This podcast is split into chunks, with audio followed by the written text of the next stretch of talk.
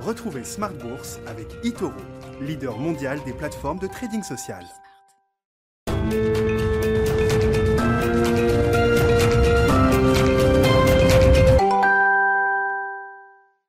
Et c'est reparti pour Smart Bourse, votre double dose quotidienne de marché en direct sur Bismart, chaque jour à la mi-journée, 12h30, 13h et le soir, la grande édition, le grand digest de l'information économique, financière et boursière pendant une heure à partir de 18h30. Au sommaire ce soir, une très belle journée pour les indices actions en Europe notamment. C'était compliqué en Asie ce matin, c'est encore hésitant à Wall Street, mais en Europe, la journée a été très belle avec des hausses de 2 à 3% pour les indices européens. Le CAC gagne plus de 2% ce soir et clôture pour la première fois de l'année, pour la première fois depuis un an, au-delà des 5900 points. Le DAX à Francfort a même encore euh, surperformé euh, la performance du, CAC avec une hausse de plus de 3%. Des marchés euh, européens qui s'affranchissent des hésitations américaines. On voit le Nasdaq qui est encore à la traîne aujourd'hui, avec toujours le problème des taux longs qui restent à des niveaux relativement élevés. Hein. En absolu, 1,60 sur le 10 ans américain, ça paraît n'être pas grand-chose, mais oui, le, mouvement, la vitesse du mouvement a, quand même été rapide et il faut digérer cette, cette séquence de remontée des taux qui pénalise les valeurs les plus richement valorisées. On en trouve beaucoup au sein du Nasdaq qui est donc à la traîne encore aujourd'hui. Parmi les annonces du jour, le bal des introductions en bourse avec OVH, le spécialiste spécialiste français européen du cloud et des services associés qui confirme sa volonté d'entrer en bourse. Hein. L'information a été confirmée par un porte-parole de l'entreprise. Rappelons qu'OVH a été valorisé il y a un temps lointain en 2016 à plus de 1 milliard d'euros. Donc on peut imaginer une valorisation qui a sans doute augmenté très largement euh, ces dernières années.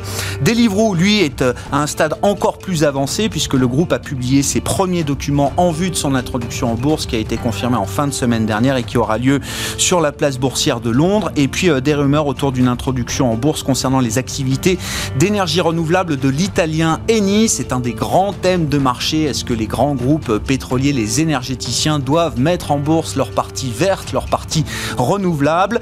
Pour Total, c'est non à ce stade. Ça a été euh, répété à nouveau par le PDG Patrick Pouyanné ce matin. En revanche, Eni a semble-t-il l'intention de procéder à une, une telle scission et une introduction en bourse de ses activités renouvelables qui pourrait être valorisé 10 milliards d'euros selon une source citée par l'agence Reuters. Et puis à propos euh, d'introduction en bourse, on se focalisera dans le quart d'heure thématique de Smart Bourse ce soir sur les levées de fonds. Elles ont été très nombreuses l'an dernier, notamment sur le marché parisien, sur Euronext, avec des montants levés qui ont progressé de 50% par rapport à l'année 2019. Le début d'année 2021 montre qu'on est parti là aussi sur une dynamique très forte en termes d'augmentation de capital. On fera le point avec Cécile Aboulian, la responsable de l'analyse financière de Roland Corporate qui sera avec nous en plateau et en direct à partir de 19h15.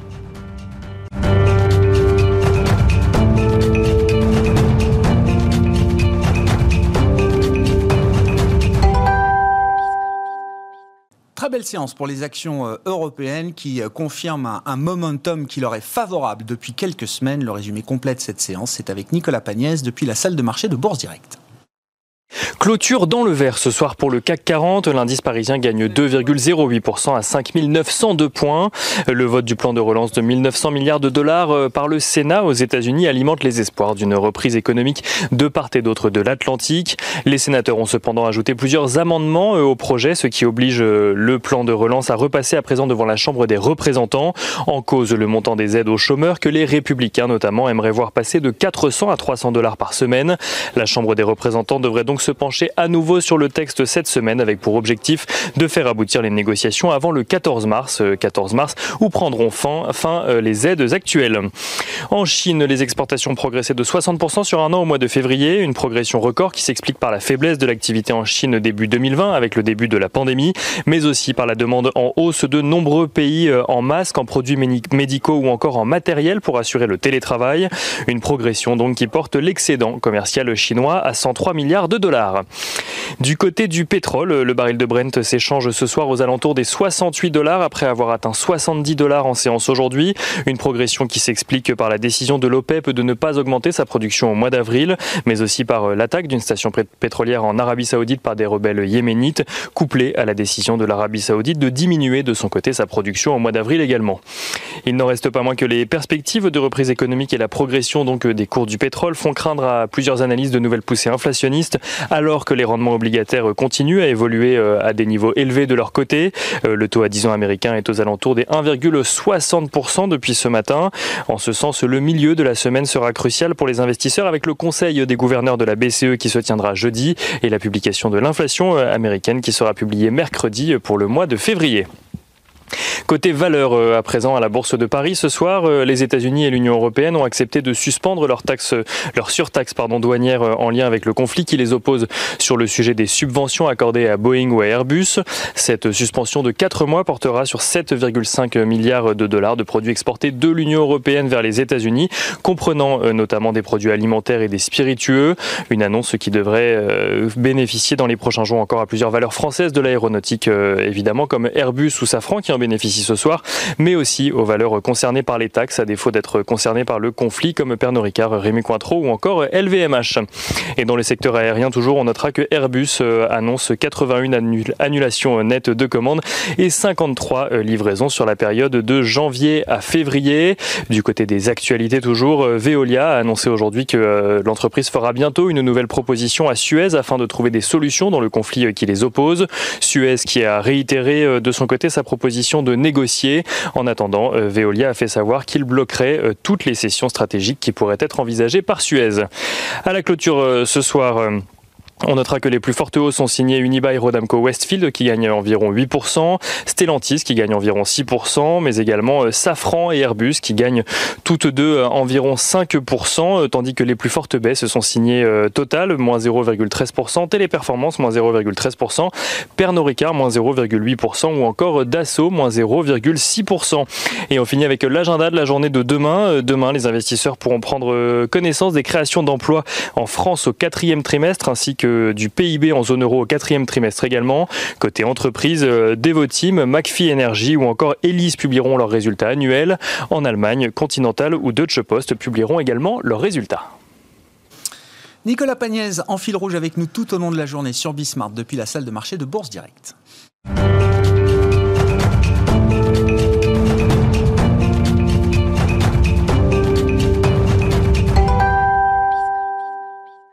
Trois invités avec nous chaque soir pour décrypter les mouvements de la planète marché. Olivier Ringard est avec nous ce soir, directeur des investissements de Neuflis OBC. Bonsoir Olivier. Bonsoir. Bienvenue, bienvenue à Alain Pitous également, le directeur de la finance responsable d'Ophi Asset Management. Bonsoir Alain. Bonsoir. Et Yves Maillot qui nous accompagne également pendant ces 45 minutes de discussion de marché. Bonsoir Yves. Merci d'être là. Vous êtes le président de YAM Capital. L'ambiance de marché, semble-t-il, est favorable à l'Europe. En tout cas, les marchés actions euh, européens semblent tirer le mieux leur épingle du jeu dans un environnement de marché qui est un peu plus heurté depuis quelques semaines. On commande jour après jour la remontée des taux longs américains qui ne se dément pas encore aujourd'hui puisqu'on est toujours proche de 1,60 sur le, sur le 10 ans américain. On va dire le, nouveau record euh, atteint dans cette euh, séquence post-crise pandémique. Euh, pourquoi est-ce que l'Europe aujourd'hui semble recueillir un peu plus d'intérêt que les autres zones du monde?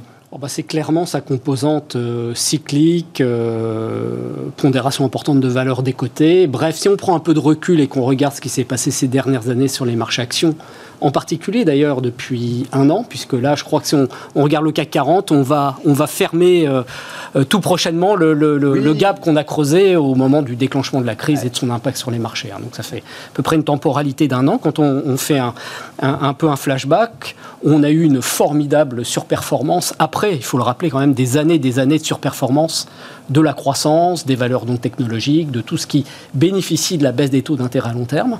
Et tout ça s'est même accéléré sur la fin d'année 2020, euh, mhm. jusqu'à, euh, rappelons-nous, la séance du 9 novembre, 11h30 GMT d'ailleurs, pour être très précis, et c'est pas une coquetterie.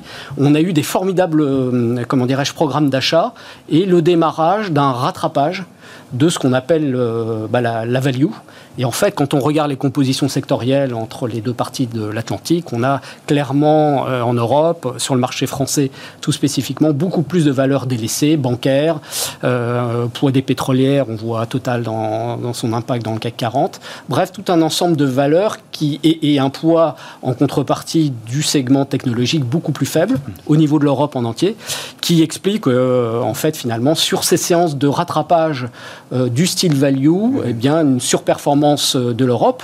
Alors, à mon sens, on a eu une première phase de, de, rattrapage qui a donc démarré début novembre, qui s'est largement... Le 9 novembre, c'est l'annonce du vaccin Pfizer. Alors voilà, c'était... Et, voilà, notamment l'efficacité de... Absolument. La, première estimation d'efficacité du vaccin Pfizer. Effectivement, j'ai voulu le dire, et c'était l'effet déclencheur finalement de ce démarrage de, de rattrapage qui s'est clairement exprimé euh, très fortement pendant un mois. On a eu un petit comeback quelque part et donc un rééquilibrage avec de nouveau une surperformance des valeurs technologiques croissantes sur la fin d'année jusqu'au début du mois de février. Et puis là, on a une deuxième séquence.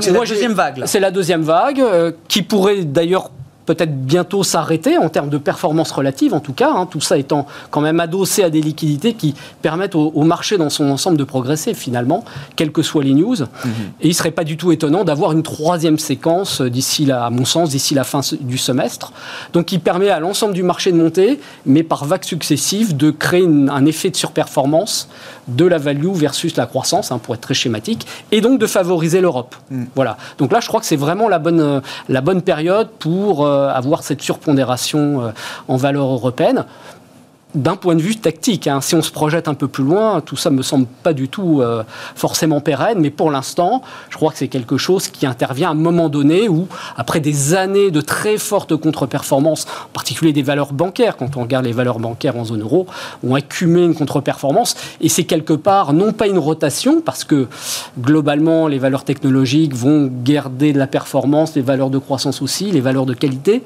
mais quelque part une redistribution, une mmh. forme de rééquilibrage et de, j'allais dire, de, retour à une forme de retour à la moyenne pour ces, valeurs qui ont été trop massacrées, même si pour un certain nombre d'entre elles, les challenges à long terme sont toujours là, hein, à mon sens. Hein. Mais voilà, voilà un petit peu l'explication de la surperformance, à mon sens, de l'Europe et qui s'exprime pleinement ces dernières séances, en fait. Bon, Olivier Ringard, Alain, euh, tour de table hein, sur cette euh, analyse de marché, ce, sweet spot peut-être pour les actions euh, européennes. Est-ce que c'est un moment qui peut durer? Comment on explique à nouveau l'idée que l'Europe recueille peut-être aujourd'hui un peu plus d'intérêt que, que d'habitude? Parce que c'est vrai que sur la partie macro, on est très focalisé sur la croissance américaine, les chiffres d'emploi très forts de vendredi, le plan de relance, là, ça y est, qui va enfin être délivré avec les premiers chèques envoyés aux États-Unis dans les prochaines semaines.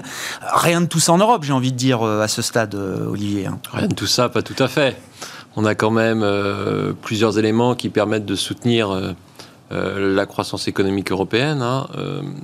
premièrement, l'économie européenne surprend quand même positivement depuis quelques mois, malgré des mesures de restriction d'activité qui, qui ont été assez fortes et qui restent assez présentes euh, sur le continent euh, européen. Et on voit pourtant hein, que la confiance des entreprises dans le secteur manufacturier est quasiment au même niveau que la confiance des entreprises euh, américaines. Donc on voit une dynamique européenne qui est somme toute sur le côté manufacturier assez solide. C'est différent du côté du secteur des services. Et c'est là que la vraie différence se fait entre les États-Unis et l'Europe, hein, puisque le secteur des services européen, lui, continue de se contracter alors qu'il est très puissant du côté euh, de l'économie euh, américaine. Donc premier élément, une croissance européenne qui n'est pas si mauvaise que cela. Deuxième élément, la politique monétaire, mm-hmm. qui reste très accommodante euh, en zone euro. Et on a vu au cours de ces euh, derniers jours des déclarations euh, de banquiers centraux européens, et en particulier du gouverneur de la Banque centrale française, nous dire que la Banque centrale européenne pourrait intervenir si jamais les tensions sur les taux longs se faisaient trop fortes. Cette déclaration est intervenue après une tension de 30 points de base sur le 10 ans, euh, sur le 10 ans euh, allemand et de l'ordre d'une vingtaine ou d'une trentaine de points de base également sur le 10 ans français. Donc on voit bien que la Banque Centrale Européenne est très présente et veut rester euh, très présente. Donc ça, c'est le deuxième élément de soutien. Et puis le troisième élément de soutien, c'est la perspective d'une amélioration future mhm. et d'une très nette amélioration future, puisqu'on voit que les campagnes de vaccination aux États-Unis sont très avancées. En Europe, commencent à euh, accélérer. Les investisseurs sont déjà en train de se projeter sur le, coup d'après, le moment d'après, où dans six mois, on sera peut-être dans une phase d'euphorie économique euh, en zone euro, au moins temporaire, mais sans doute dans une phase d'euphorie où la croissance économique de la zone euro va être très très très forte et va surprendre positivement. Le secteur des services va se réouvrir et ça va participer à un soutien fort de notre économie européenne. Donc, on a quand même des raisons pour lesquelles bah, les marchés européens se portent bien aujourd'hui. Et ce narratif-là sur l'Europe, il, n'a pas été encore joué de la même manière qu'on a pu le jouer par exemple sur les États-Unis, Olivier? Il est en train d'être joué d'une d'une certaine manière. On est d'une certaine manière. On est rentré euh, dans cette deuxième phase. Peut-être qu'on va connaître une, troisième phase un peu plus tard, mais on est très clairement entré dans une deuxième phase qui bénéficie au marché européen et qui bénéficie d'autant plus au marché européen qu'aux États-Unis, les tensions sur les taux longs là sont plus fortes, mm. plus puissantes avec une banque centrale américaine qui est très stoïque pour l'instant et un poids des valeurs de croissance qui représente une part importante du marché américain, bah, qui a besoin de digérer cet ajustement sur les taux longs. Ouais, c'est ce qui est peut-être un peu nouveau là dans le, schéma de marché qu'on constate depuis quelques semaines, euh, Alain. C'est qu'avant il y avait l'idée du rattrapage effectivement des, segments euh, euh, massacrés, mais là on a en plus la, baisse des valeurs stars, hein. c'est-à-dire qu'on a des baisses de 10-15%, Apple a perdu 15%, Tesla c'est peut-être moins 30 et plus par rapport au point haut qu'on marquait encore en début d'année. Hein. Le Nasdaq était encore sur des records il, y a, moins d'un mois, et, et là pour la première fois, entre guillemets, on voit une, une phase de correction du Nasdaq, puisque l'indice a perdu 10% et même effacé ses gains depuis le 1er janvier. Ça, c'est assez nouveau, on va dire, dans le panorama. Se euh, sur deux signaux techniques euh, à, noter. Hein. C'est-à-dire que des signaux techniques tout simples de tête-épaule, euh, bon, classique, avec si ça accélère la baisse, ça peut être assez rapide et assez fort. Et un signal sur les semi-conducteurs aussi qui ont baisser un peu plus que les autres. Donc euh, voilà, ça allume des petites lumières. Mais enfin, ça fait tellement de fois qu'on allume des petites lumières euh, sur ces marchés que euh, on, va, on va mettre ça de côté. effectivement, il y a, y a, un décalage qui s'est fait. Alors après, il y a, je pense qu'il y a deux choses. Il y a, on était, on parlait de novembre tout à l'heure. Mm. Je crois qu'on était à des niveaux historique de sous-performance, on n'avait jamais vu ça. C'est-à-dire mm. que ce n'était pas arrivé des écarts aussi importants euh, entre les grandes valeurs de croissance et ces grandes valeurs de deep value en fait euh, des côtés euh, avec des croissances un peu plus faibles avec une, indexation un peu sur les taux qui n'arrêtait pas de baisser avec des risques de déflation etc donc qui était quand même vraiment sous-performante depuis très longtemps je pense qu'on a rattrapé une partie de ce retard très rapidement, euh, assez classiquement sur les marchés. Hein. C'est-à-dire que quand les marchés euh, se mettent à jouer quelque chose, ça va assez vite. Et si on se rappelle bien, la première phase, les valeurs euh, dites de croissance ou même les belles valeurs qu'on évoquait, les LVMH, Enco, ne bronchaient pas. C'est-à-dire qu'il y avait vraiment ce phénomène de on a assez baissé, on veut, on veut notre part aussi de la part des. C'était le rattrapage. c'était pas la rotation. C'est ça, c'était un vrai rattrapage. Là, il y a un petit peu plus de, de rotation. Alors, je sais pas si les gens qui sortent des, des valeurs de techno sont en train d'aller sur ce type de valeurs en tout cas, il y a ce phénomène un peu de rotation. Mais après, je vous rejoins, c'est-à-dire que si on se projette un peu, donc on va avoir une période, je pense, qui est assez compliquée parce que euh, on anticipe effectivement que ça va mieux sur les marchés. C'est vraiment une anticipation très forte, avec une anticipation forte sur le marché américain, encore plus forte même euh, de rebond euh, de l'économie, mm. avec un peu de testostérone à coup d'un milliard, un, un, trilliard neuf. Donc c'est quand même juste monstrueux. C'est des chiffres inimaginables. Donc on a cette, cette croissance qui va être boostée. Euh, qui joue favorablement aussi sur les devises, hein, c'est-à-dire que favorablement pour le marché européen, mmh. avec euh, un euro qui a tendance à baisser un petit peu, ce qui va nous aider aussi dans la phase de, reprise. Mais on va être dans cette phase un peu de, doute, je pense, qui va durer quelques semaines, avec euh, qu'est-ce qui peut se passer sur les taux. Et après, passer la deuxième partie de l'année, enfin, la, passer la, première moitié de l'année, on va se retrouver peut-être avec à un moment donné, qu'est-ce qu'on fait maintenant C'est-à-dire que si la croissance repart gentiment, que les taux montent pas plus que ça, que l'inflation repart pas plus que ça, on va peut-être avoir de nouveau euh, bah, où sont les croissances, où sont les business models intéressants. On se demandera si on a vraiment changé de paradigme. Oui, c'est parce que enfin, on est quand même aussi, on vient de faire 10 ans avec ce paradigme-là, donc euh, il y a une partie du marché euh, qui va pas se contenter rapidement euh, de, voir euh, des Tesla euh, à 300 ou 400 dollars de leur cours de maximum. donc voilà, il va y avoir une phase comme ça un petit peu donc de, de, doute, de d'aternoiement un peu, je pense. Puis aussi, on va voir ce qui va se passer sur les taux. Je pense que la clé des marchés, c'est quand même les taux américains.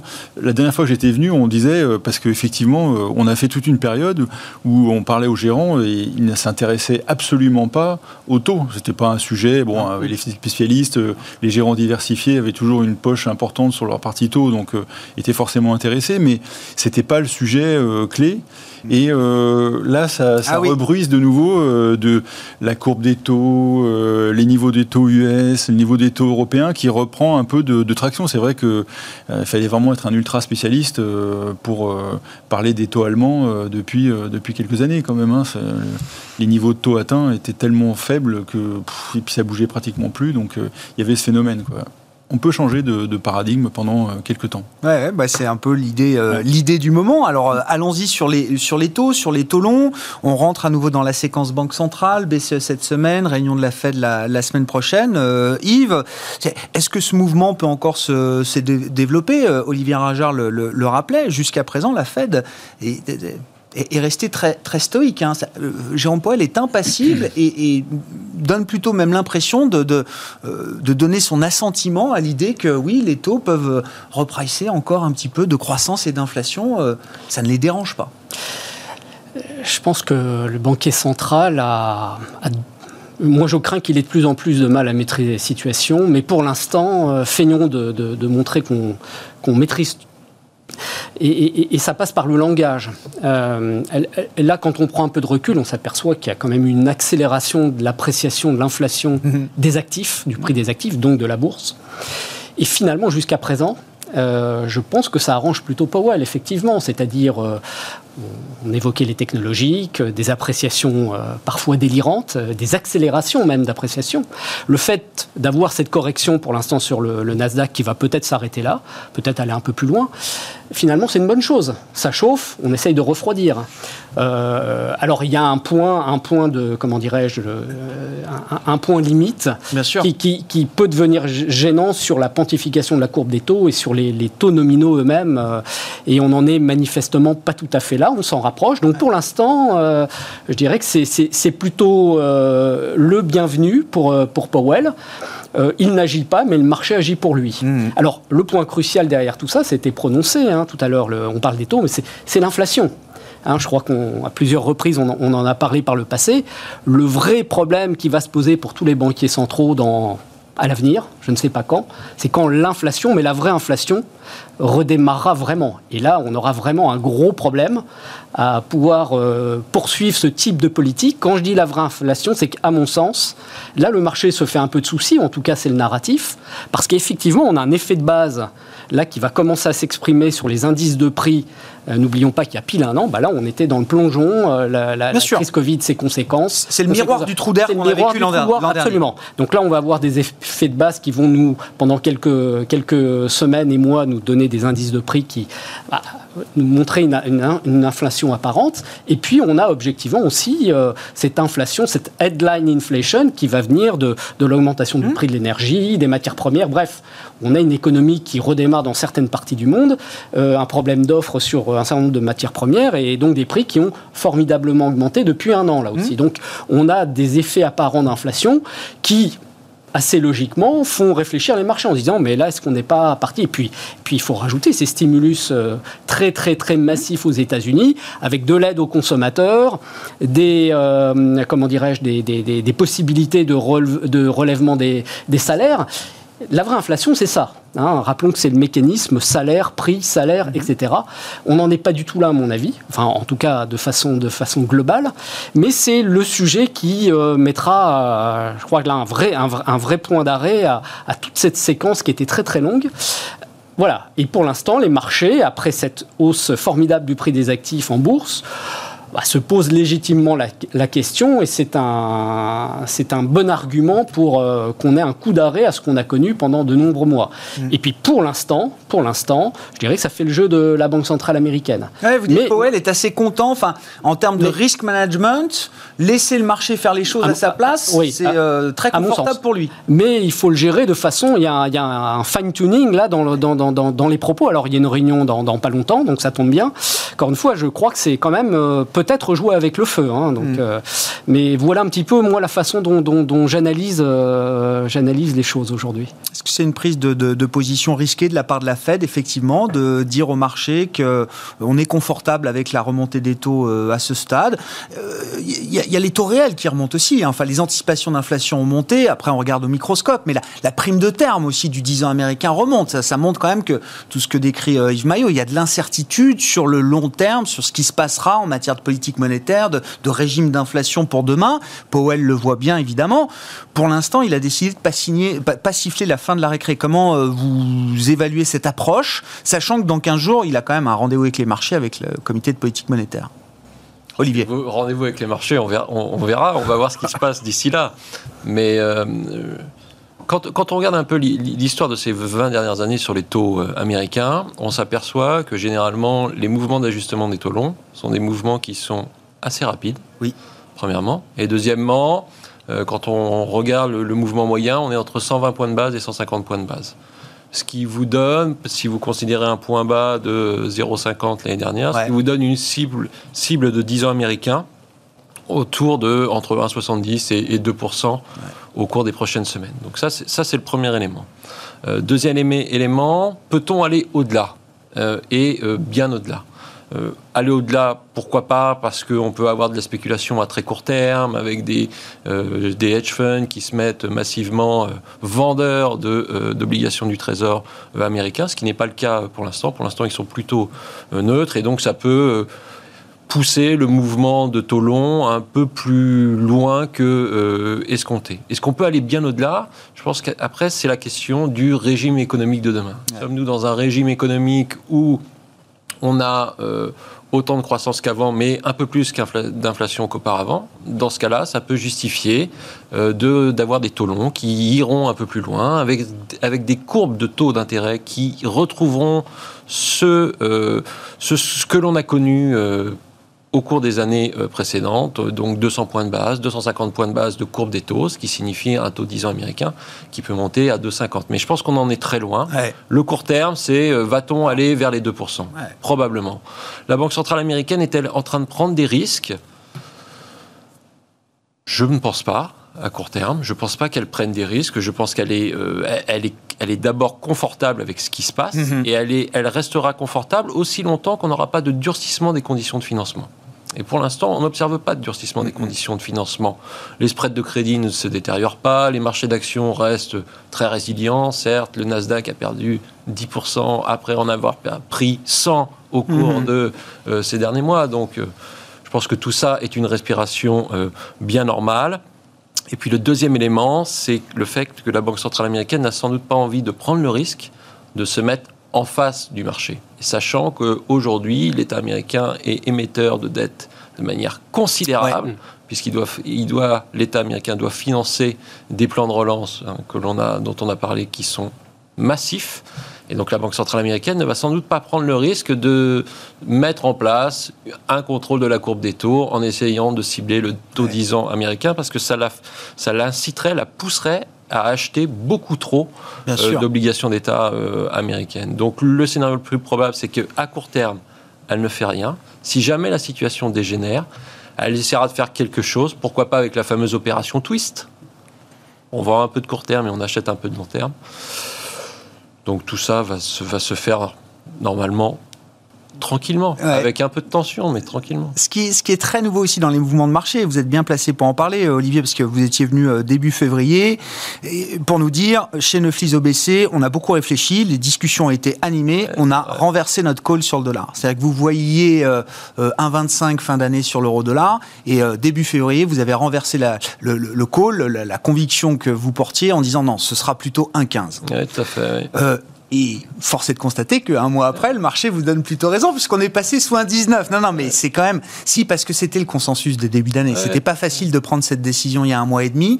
Qu'est- Qu'est-ce qui a changé dans la, la- la détermination du, du niveau du dollar aujourd'hui? Parce qu'encore une fois, on avait à la fois un mouvement de remontée des taux aux États-Unis, mais concomitamment, le dollar baissait. Euh, et puis, c'est vrai que depuis euh, un mois, on va dire, les choses se sont quand même assez nettement renversées. Je pense qu'il y a deux, deux facteurs explicatifs. Le premier, c'est qu'on a encore sous-estimé la croissance économique américaine. Euh, sur le premier trimestre, la croissance économique, euh, économique américaine reste extrêmement robuste. On le voit sur les indices de confiance des entreprises, on le voit sur le marché de l'emploi. Euh, on a également la Banque centrale américaine d'Atlanta qui essaye de calculer en temps réel la croissance du PIB américain. On serait a priori à plus 8%. Le consensus était à plus 4%. Ça fait juste quand même un, décalage de, du simple au double. Donc ça, ça montre à quel point la croissance économique américaine est résiliente. Et puis, le deuxième facteur, c'est le différentiel de politique monétaire. Vous avez une banque centrale américaine qui est pour l'instant très stoïque avec la tension euh, des taux longs et le fait que le marché reprice une remontée des taux directeurs à l'horizon 2023. Et vous avez une banque centrale européenne un peu nerveuse face à la tension des taux européens et qui dit qu'elle pourrait en faire, ou elle sous-entend qu'elle pourrait en faire davantage si nécessaire. Ces deux facteurs participent à l'appréciation du dollar.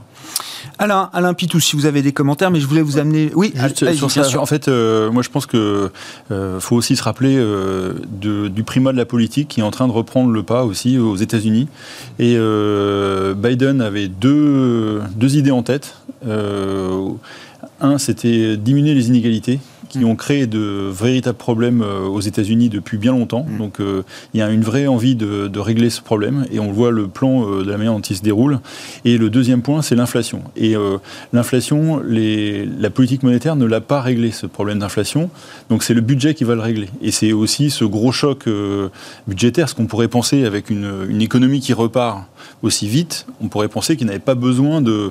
d'un choc budgétaire de cette ampleur, mais il veut relancer massivement pour régler ces deux problèmes en même temps. La surchauffe. On espère que la surchauffe va, réchauffer durablement ça, va créer un peu d'inflation et va aussi réinstaller cette boucle de salaire parce que les chèques et le, les augmentations de salaire qui ne sont pas encore passées mais qui devraient, enfin on l'espère, enfin on l'espère pour les Américains, hmm. repasser, vont créer, euh, vont essayer de régler ces deux problèmes avec en plus des infrastructures un budget qui relance des infrastructures, qui est aussi euh, dans ce sens-là, avec aussi des plans de formation qui sont aussi assez ambitieux sur ce plan-là. Donc euh, on voit que le budget reprend la main. Et, euh, et c'est quand même une demande aussi des banques centrales. C'est-à-dire que cette demande des banques centrales de se délester un peu du problème, c'est aussi pour ça, je pense que euh, Powell est euh, relativement serein par rapport à ça, parce qu'il sait qu'il est aussi baqué par un budget. Enfin, ça y est, il y a une politique budgétaire active qui vient se mettre en place à côté de la politique monétaire. Qui est articulée avec la politique monétaire. Et, et c'est aussi la seule manière mm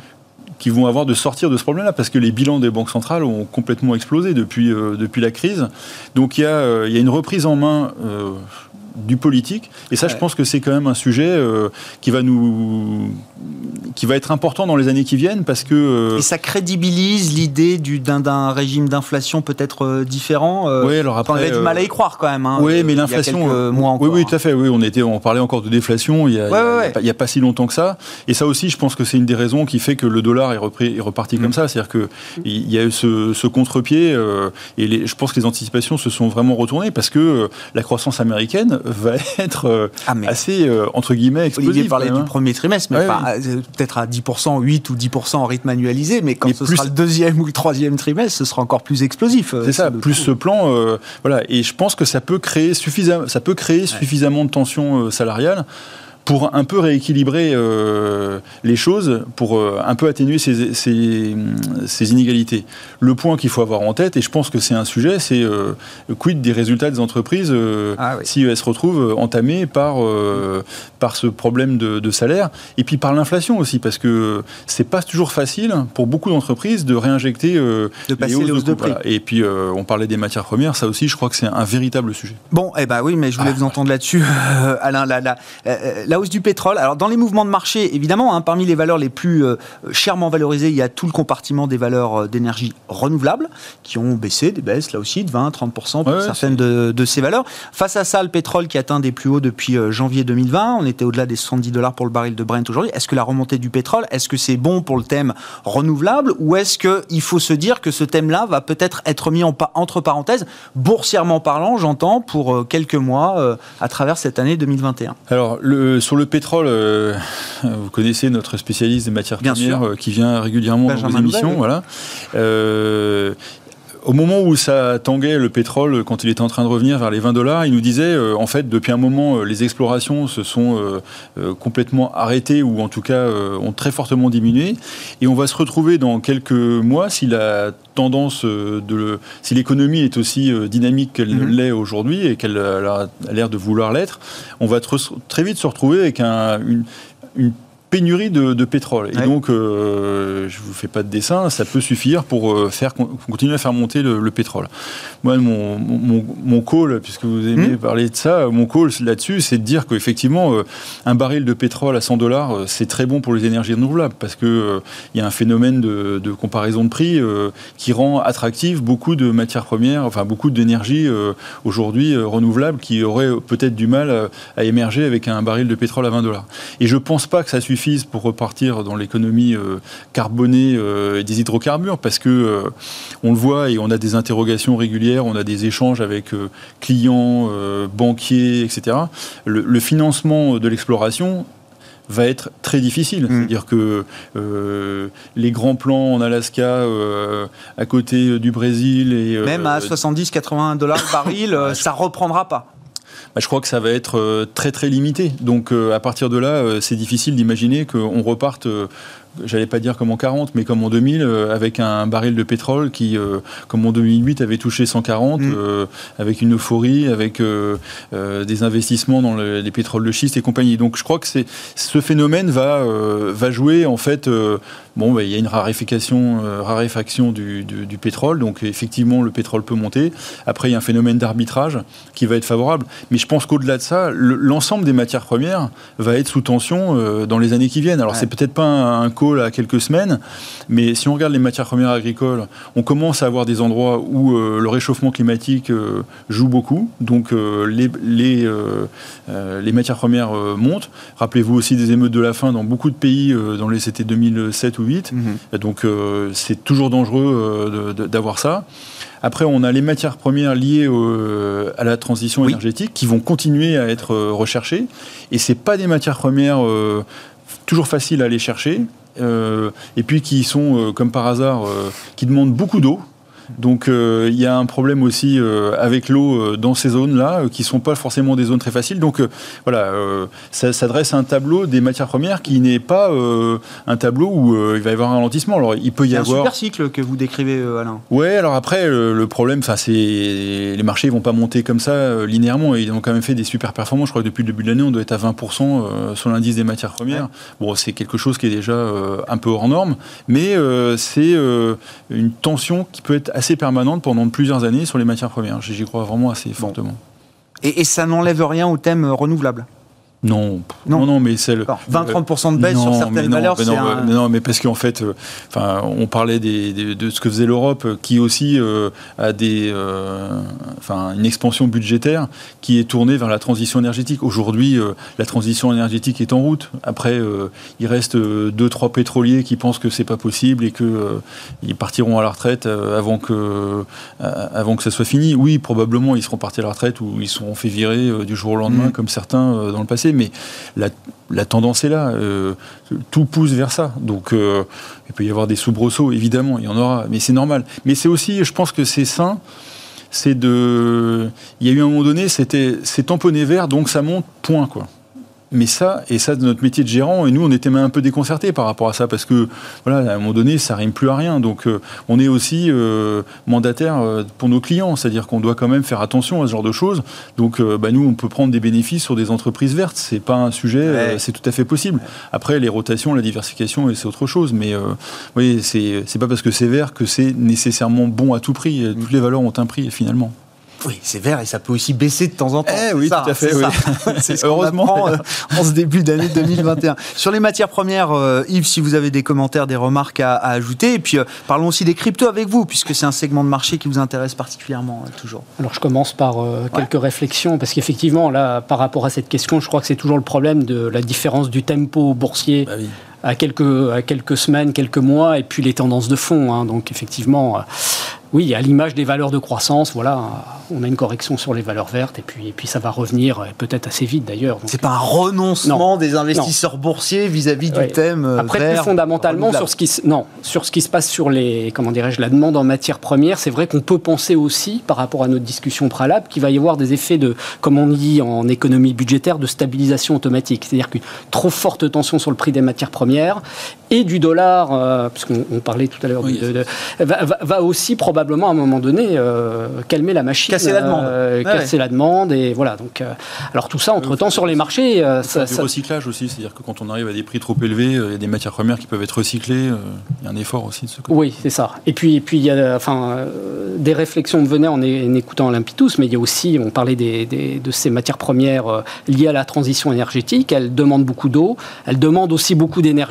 Donc là, on a une boucle un peu infernale qui fait que là aussi, euh, il faut il y a des béton et du ciment pour mettre des éoliennes en mer. Non, mais, voilà. non, mais donc c'est pas aussi schématique et unilatéral qu'on euh, veut bien le faire croire hein, dans nos commentaires quotidiens, etc. Donc euh, voilà concernant les cryptos, c'est un autre sujet. Là, on est, on est. Euh, Qu'est-ce qu'il y a de neuf sur les cryptos euh, Il y a beaucoup de choses à dire et je vais essayer de synthétique. Hein, dollars.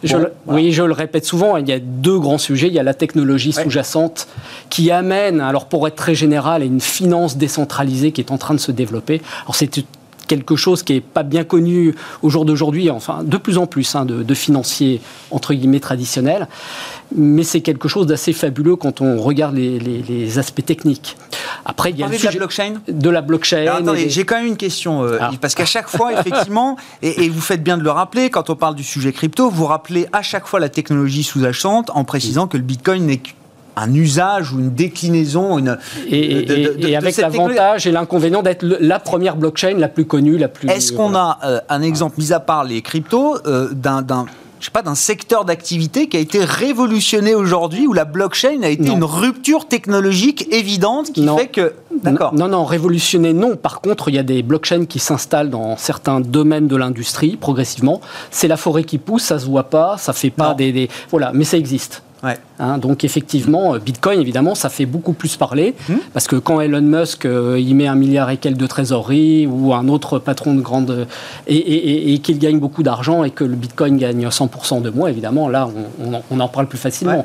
Et c'est un peu logique, hein, ça c'est l'effet médiatique. mais je me dis, si mais, on ne fait pas l'écho d'autres usages de la blockchain, c'est qu'en fait, il ne se passe peut-être pas grand-chose. Les transactions financières vont se faire euh, pour échanger des OPCVM. On commence à mettre en place des blockchains qui permettent de traiter euh, beaucoup moins cher, de manière totalement sécurisée. Donc euh, c'est le business business d'ailleurs, ça s'appelle comme ça. C'est c'est une révolution pour ces métiers ou c'est ah bah. une évolution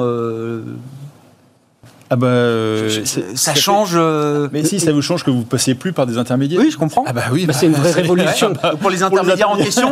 c'est un Grégoire, c'est une vraie révolution non, seulement technologique, mais organisationnelle. C'est ça, c'est ça. Et elle, elle, est même, euh, elle, effraie parce que on est même sur des, des, des changements radicaux de, de, de mode de, de, fonctionnement de système. Donc, rien sur la devise.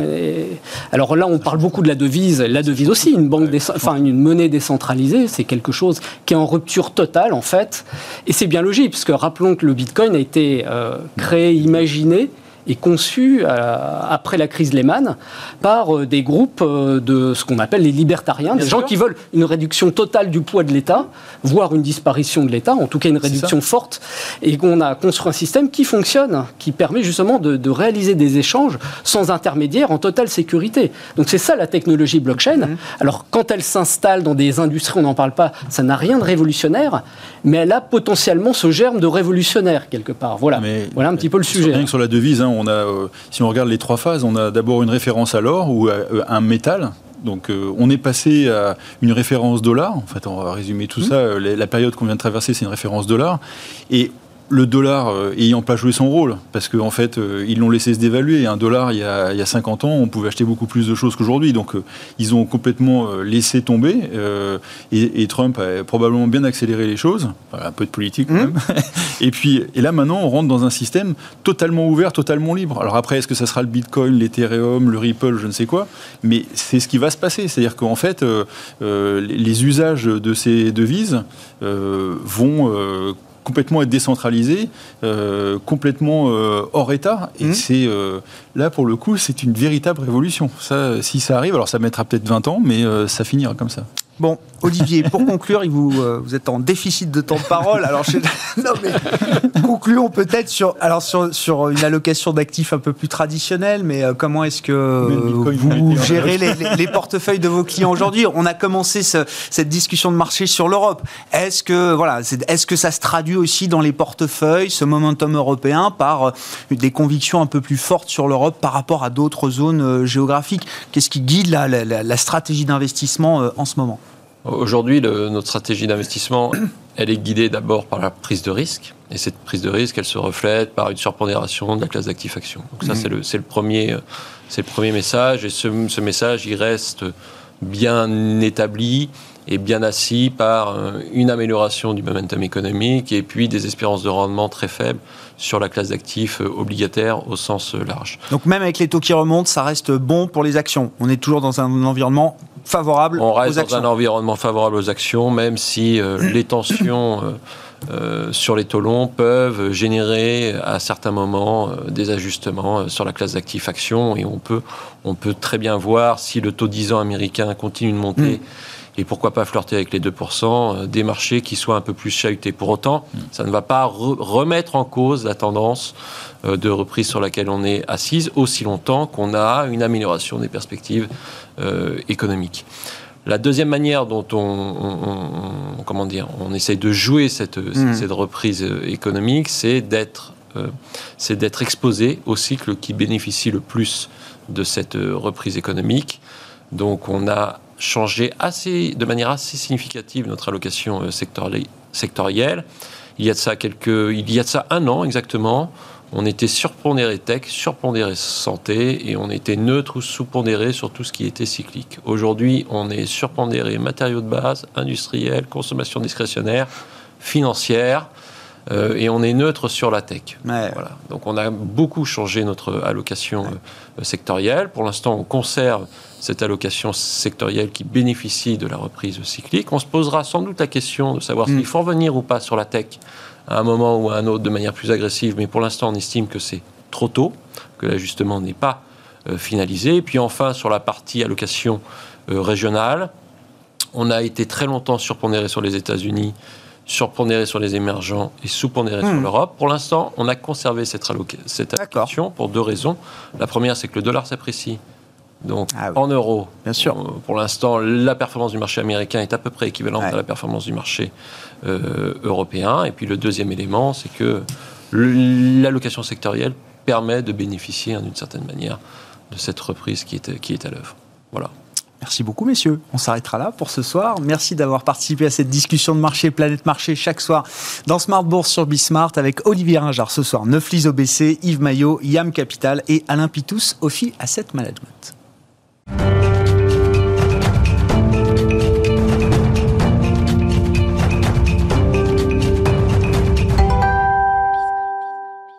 Le dernier quart d'heure de Smart Bourse, chaque soir, c'est le quart d'heure thématique, marché à thème, ce soir consacré au levée de fonds. On fait le bilan effectivement d'une année 2020 qui a montré une forte augmentation des levées de fonds sur le marché parisien. On se focalise évidemment sur les marchés d'Euronext avec Cécile Aboulian qui est à mes côtés en plateau, la responsable de l'analyse financière de Roland Corporate. Bonsoir et bienvenue euh, Cécile. Effectivement, vous venez avec des données que vous avez compilées euh, vous-même sur, ce que j'ai appelé le boom des levées de fonds. Alors on regarde l'année 2020. On observe évidemment ce qui se passe sur le début de cette année 2021. Euh, on se concentre sur les augmentations de, de capital, c'est-à-dire pas les introductions en bourse, pas le primaire, mais les augmentations de capital de sociétés qui sont déjà cotées.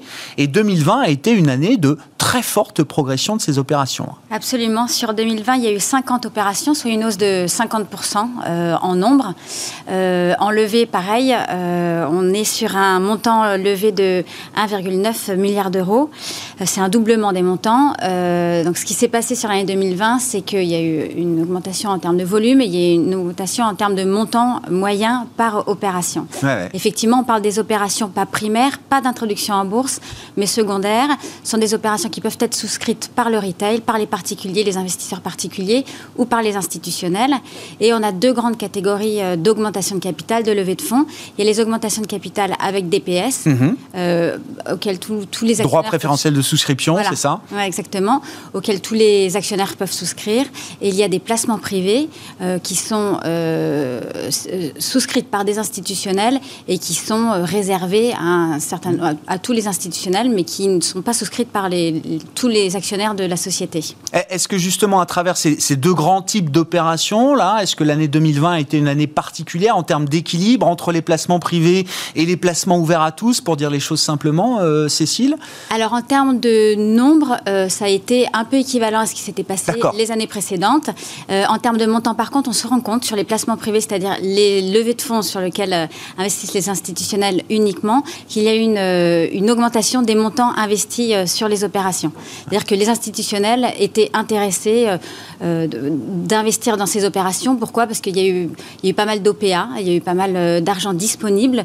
Les institutionnels ont donc désinvesti, euh, ont apporté aux offres Bien avec sûr. de l'argent disponible en plus de la collecte Ouais, ouais. ont pu, auquel ils ont pu procéder. Euh, donc il y avait de l'argent à investir aussi bien en primaire que, que dans le secondaire. Ouais. Bon, 50% de hausse des opérations et des montants levés en 2020 sur ces, ces levées de fonds, ces augmentations de capital. Sur quel rythme commence l'année 2021, euh, Cécile? Alors l'année 2021 est, est soutenue. Euh, Il y a 11 opérations. C'est un doublement des opérations euh, en termes de nombre. Donc Et sur en- les deux premiers mois, j'imagine, c'est Sur ça les deux premiers mois, Ouais. exactement. Et en termes de montant, on passe de, de 30... euh, euh, de 50 millions d'euros pardon à, à- à 300 millions d'euros. D'accord. Euh, bon, mais il y a quelques opérations puisque le nombre n'est pas élevé qui viennent biaiser un peu euh, le, le montant euh, levé. Néanmoins, on voit qu'on est sur un rythme soutenu, euh, que la tendance continue sur Mmh. euh, sur les premiers mois 2021. Oui, oui, avec une base de comparaison qui était déjà solide, hein, c'est ça, c'est ce qu'il faut retenir de l'année euh, 2020. Bon, on verra comment tout ça se, se, se prolonge. Euh, quels sont les, euh, les, les objectifs poursuivis par les sociétés qui mènent euh, ces, ces levées de fonds, euh, qui réalisent ces augmentations de, de capital, euh, Cécile? Là aussi, vous avez des éléments intéressants, vous avez pu compiler justement les, les, euh, les raisons et les objectifs poursuivis, encore une fois, par ces sociétés lors de ces levées de fonds. Exactement, on a fait un travail de relecture des communiqués de presse des sociétés lorsqu'elles font ces augmentations de capital.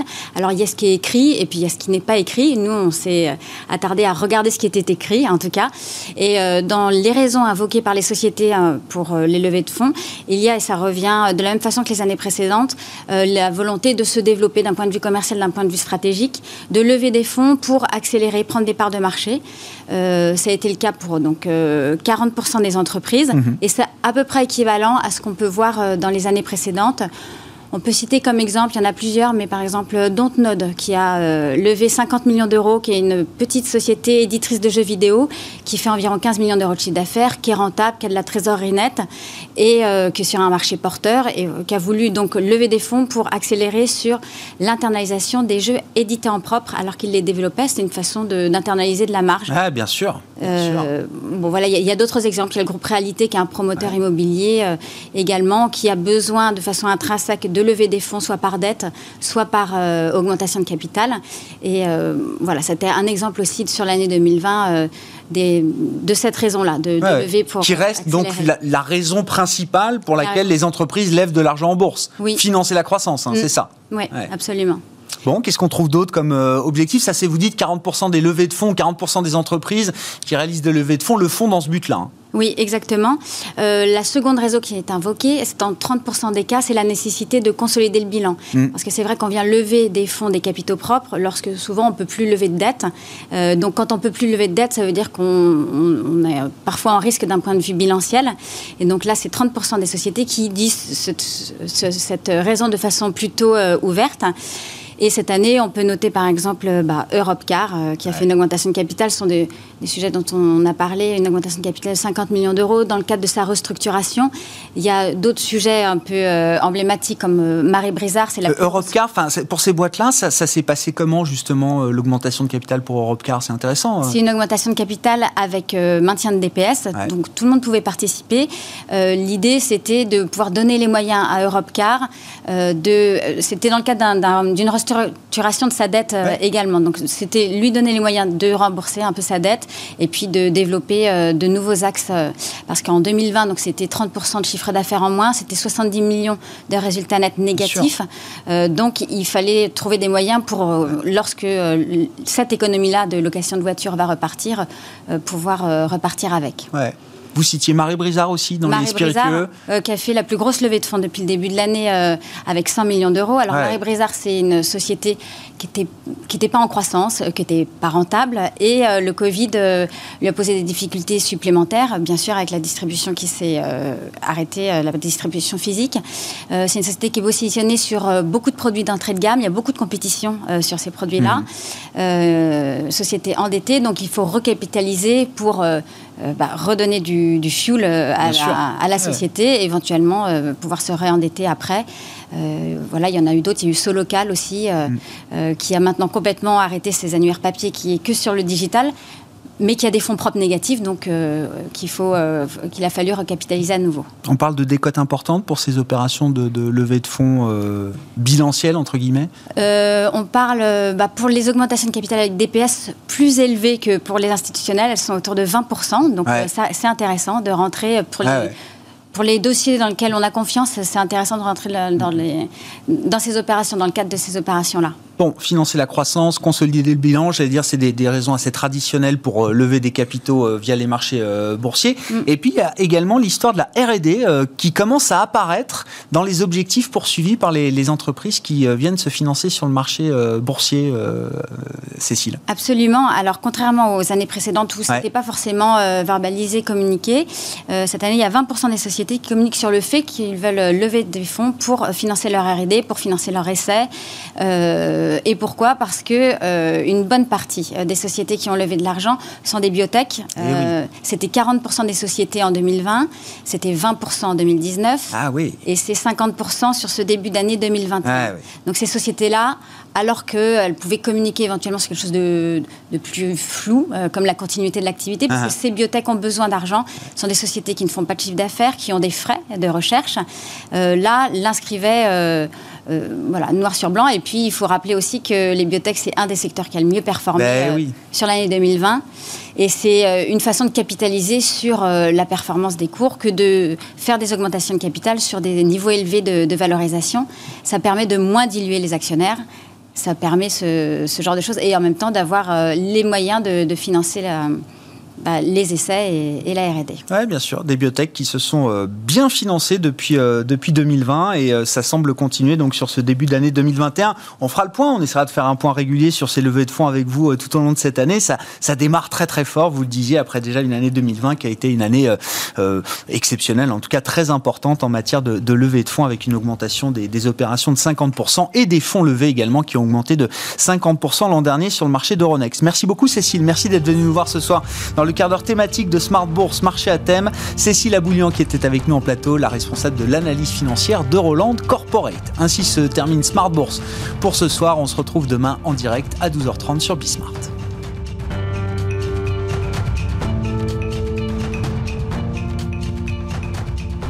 C'était Smart Bourse avec Itoro, leader mondial des plateformes de trading social.